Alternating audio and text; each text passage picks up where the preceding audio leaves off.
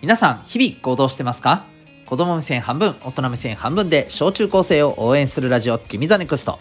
お相手は私、キャリア教育コーチのデトさんでございます。この放送では、成績、進路、目標、人間関係などを中心に、小中高生のあなたに役立つ日常のことから得られる学びを毎日お送りしております。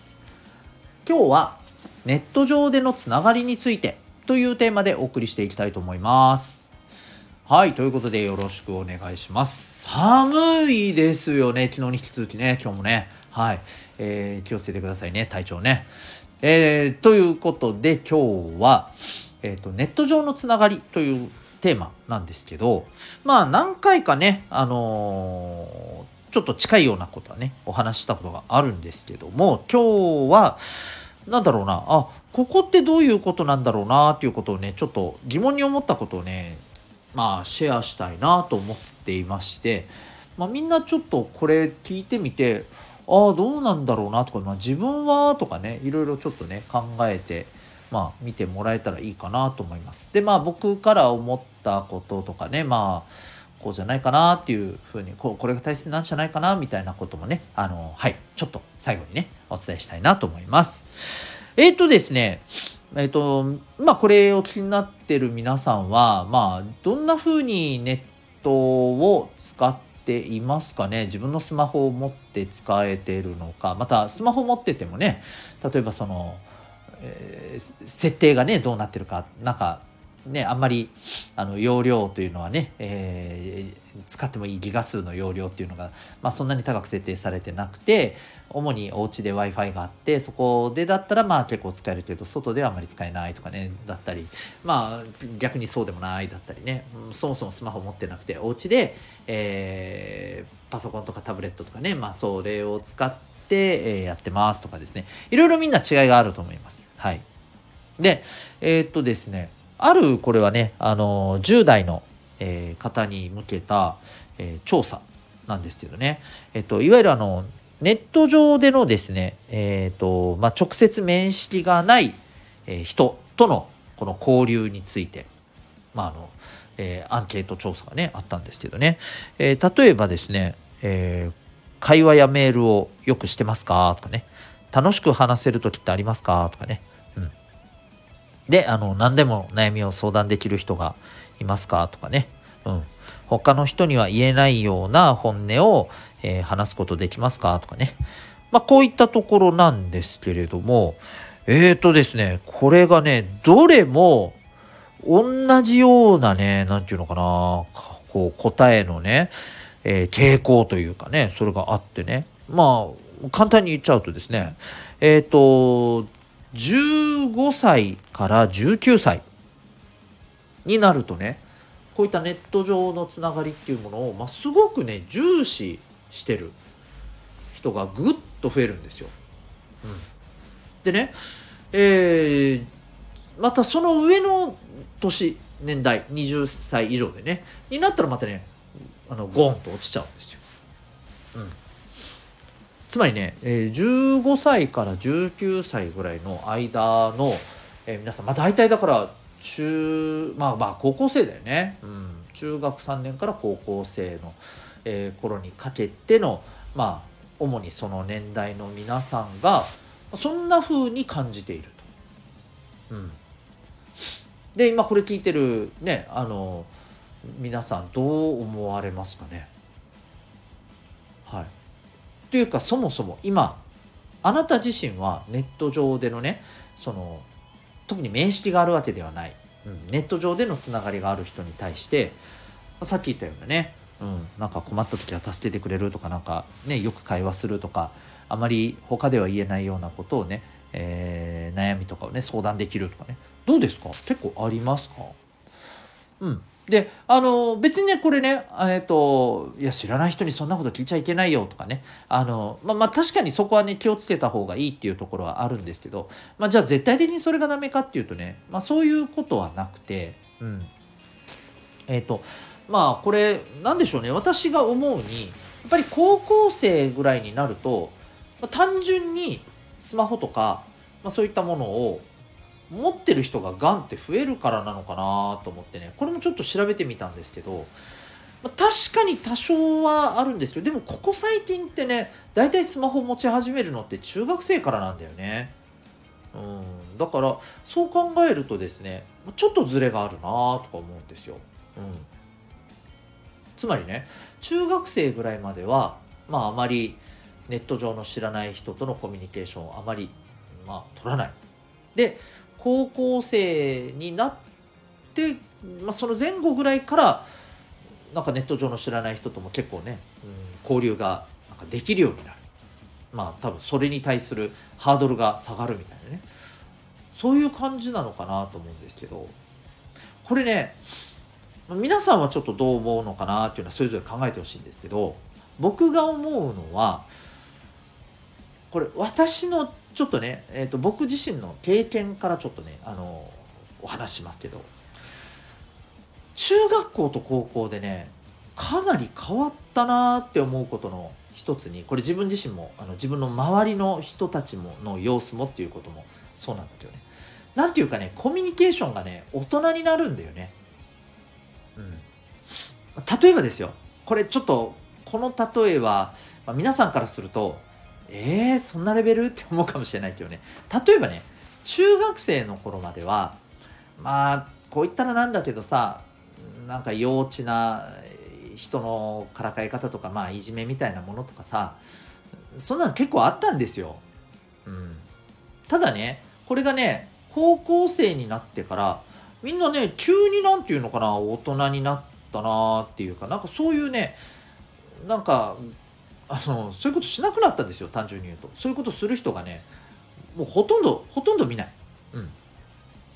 でまあ逆に言うとねうんと何て言うのかな。うーんまあ小学校や中学校小学校はまた違うか。中学校の頃はなんかうんとね自分のこの自分自身のね主張みたいなものを逆にあんまりね個々ではしなかったんだよね。なんかほら集団になって「ええー」とかやる人はいたけどそう個人でね自分の自分が思ってることを相手にぶつけてくるみたいなそういうことは逆になかったけどそれがね高校生になると逆に増えた気がするんだよね。うん、でこれってさ何て言うのかな自分の意思を持ってちゃんと相手と話すみたいな相手とちゃんと交流しようみたいなそういうことの何て言うのかなうんそういうことに向けた自信がついてきた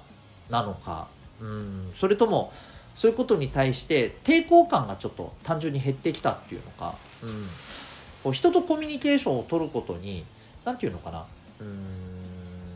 自分自身の中でのねハードルが下がってるのかなっていう気がするんだよね。まあなんでこれがハードル下がってるのかまた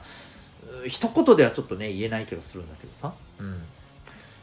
これどうですかね。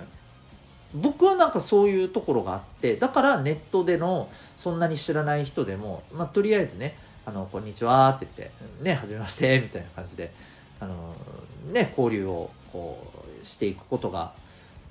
なんかできるようになってきてるのかなみたいなねそんな感じがあるんですよね。うん、でもちろんですねこれ当たり前ですけれどもあのネット上のね知らない人とのやっぱりこうコミュニケーションの取り方ってやっぱり気をつけた方がいいことがあるしそのねいきなりなんかあの1対1で会うとかですね。こういうのはやっぱりちょっとね、うん、まああの絶対にダメとは言わないけれども、まあ、基本的にはきちんとねお互いのね素性っていうのをね、うん、オープンにしてからやっぱりね会うべきだとは思うんですけど。まあともかくあのそそれはまたちょっとねあの別の話として。そうこの高校生の前後の頃になってネットでのこの面識のない人との関わり方っていうのがねドーンと増えるのってこれきっとね何かコミュニケーション上の大きなね自分自身の中での変化みたいのがねあるのかなというふうにね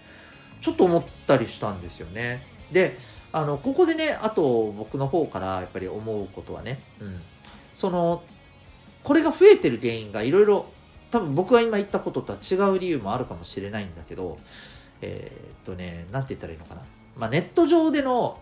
居場所みたいなのを見出す人が多分ね、この高校生前後ぐらいの人とは多いと思うんだよね。うん。多いんだろうなっていう傾向が見えるんだよね。で、もしかしたらこれを聞いてる人の中に、やっぱりネットででだといろいろねなんか屈託なく話せるんだけど、えー、逆にリアルではなかなかそういう自分じゃないみたいなね、うん、もう本当にあのリアルでの自分とネット上での知らない人と交流してる時の、えー、自分、まあ、もしかしたらそういう匿名でねやってる可能性がおそらく高いんだろうなとは思うんだけどさ、うん。まあ、そんな自分とか全然なんかこうかけ離れてるみたいなね、えー、状況にある人ってこう注意してほしいんですけどうんとね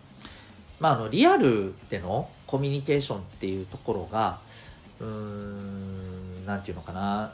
まあなんか自分の中でいろいろ難があったりして、うん、うまくコミュニケーションできない。でもネット上でそれほどねあの面識があるわけでもないようななんかそういう人とはなんかいろいろ逆にざっくばらに話せるっていう人はですね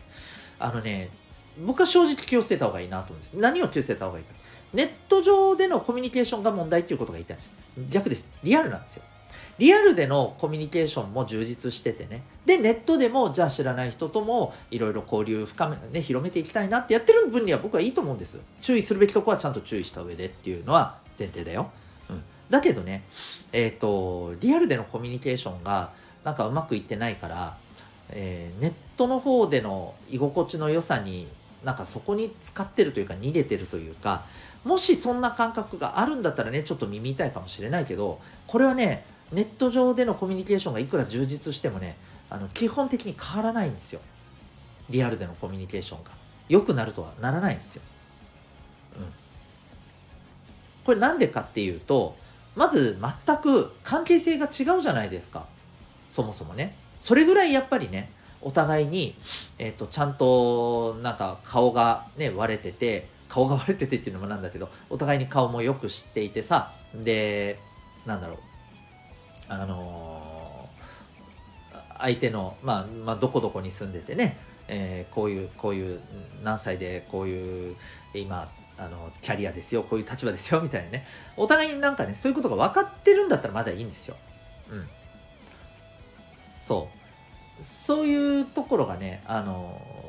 なんか分からない状態なわけじゃないですか。そこにね、やっぱりこう甘んじてるんだとしたら、ちょっとなんかね、コミュニケーション上、今後ですね、うん、それこそあのさっきのアンケートでもそうなんだけど、えー、15歳から19歳の上の世代またガクッとねネットにこうネット上のこの他人とのコミュニケーションになんか結構ね、えー、ボンってなんかそこに、うん、興味関心が高くなってるっていうのがまたねガクッと下がっちゃうんですよね。これ多分ね、うん、社会に出てねえまたリアルでのコミュニケーションっていうところにやっぱりこう重点が置かれてくるから、まあ、そこへの意識っていうのが自然下がると思うんだよね、まあ、他のいろいろ理由もあると思うんだけど。でそうなった時にやっぱり困ると思うんだよね。リアルのコミュニケーションがなんか難しい。難しいって感じることはいいよ。いいんだけど、えー、そこに対してやっぱり向き合っていかないと向き合って自分なりにですねやっぱりこうどうしたらいいかなっていうところをね一つ一つ、えー、改善していかないとさ結局ね後々になんかなんだろうなうーん必ず食べなきゃいけない嫌いなものを、えー、いやあの後にしますって言ってで結局後にそれしか残らなくてそれだけ食べなきゃいけないってなった時ってもっと辛いじゃん。それだけなんですよ。そういう感じなんですよ、うん、ただ先延ばしにしてるだけ。結局後で回収しないといけなくなることをうん余計なんかねきつくしてるようなそんな感じに見えるんだよね。だからあの自分のねリアルでのコミュニケーションがもしちょっとね、えー、嫌だなっていうところからネットでのコミュニケーションの居心地の良さにうんなんかそこにね逃げちゃってる現実逃避しちゃってるっていうもしところがあるんであればねちょっとそこはね、うん、改善していった方がいいんじゃないかなというふうにね思います。はい。ちょっとねあのー、もしかしたらねうん耳が痛いところもあるかもしれないけれどもすごく大事なことなんでぜひちょっと頭の中にね、留めておけたらいいんじゃないかなと思います。ということで、今日はですね、ネットでのコミュニケーションについて、そんなテーマでお送りいたしました。えー、私が運営している小中高生のオンラインコミュニティ民学についても、えー、よろしくお願いします。興味がある方はウェブサイトへのリンクあるので、そこから詳細見てみてください。今日の放送を聞いて、あなたはどんな行動を起こしますか？それではまた明日、学び大きい一日を。